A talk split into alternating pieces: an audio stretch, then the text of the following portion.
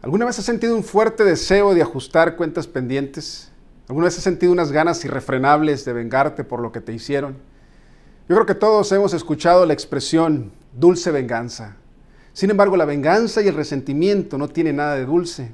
La venganza crece como un insaciable cáncer y el resentimiento es el veneno que nos tomamos mientras esperamos que la otra persona muera. Estar enojado por algo que ya pasó simple y sencillamente no tiene ningún beneficio. Y entre más nos hayan lastimado, más venganza queremos. ¿Sí o no? Nuestro problema no es vengarnos, es vengarnos de más. La venganza es un deseo ardiente que no satisface. Ese hombre, esa mujer, ese jefe, ese ex, ese compañero de trabajo que te hizo daño, te hizo una injusticia, jamás podrá pagar lo suficiente.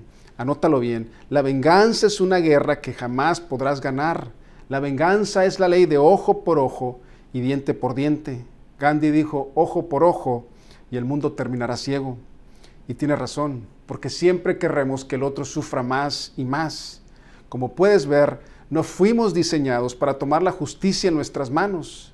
Y quizás hoy sientes un fuerte deseo de ajustar cuentas pendientes. Quizás sientes un fuerte deseo de venganza porque tu padre te abandonó cuando eras niña o porque tu esposo te dejó sola con tres hijos. Quizás alguien rompió tu corazón o te robó tu dignidad. Quizás fue alguien que te traicionó. Puede ser cualquier cosa, pero algo sucedió en tu vida que activó ese sentimiento de amargura, de ira, y ahora te quieres vengar por lo que te hicieron. Entonces, ¿qué puedes hacer? Lo más sano es abandonar esos sentimientos de ira, amargura, resentimiento y dejarlos en las manos de Dios. Quizás digas, sí, pero tú no sabes el daño que me causaron.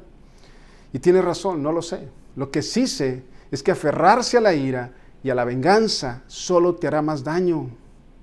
Debemos rechazar el rencor y la represalia de nuestras vidas. Levítico 19, 18 dice, no seas vengativo con tu prójimo, ni le guardes rencor, ama a tu prójimo como a ti mismo. En Mateo 5, 44 Jesús dijo, pero yo les digo, amen a sus enemigos, bendigan a los que los maldicen, hagan bien a los que los odian y oren por quienes los persiguen. Mis hermanos, ahí está el secreto. Esta es la fórmula. Número uno, entréguese a la oración. Jesús dijo, oren por quienes los persiguen. La oración hace dos cosas. Cambia las circunstancias de los demás y lo cambia uno. ¿Sabe? Usted no puede orar diariamente por alguien a quien le guarda rencor en su corazón. Número dos, manténgase positivo. Jesús dijo, bendigan a los que los maldicen. La palabra bendecir significa hablar bien de alguien. Cuando alguien lo difame o lo use o lo odia, no se rebaje a su nivel. Cuando alguien mencione ese nombre, no le añada comentarios negativos a la conversación. Y sabe, esta es la cuestión más difícil y la más pecaminosa que podemos hacer.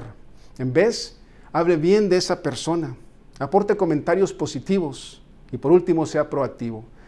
Jesús dijo, hagan bien a los que los odian. De manera que no permita que sea vencido por la venganza. Cuando usted aplica esta fórmula, Dios hace un milagro en nuestros corazones.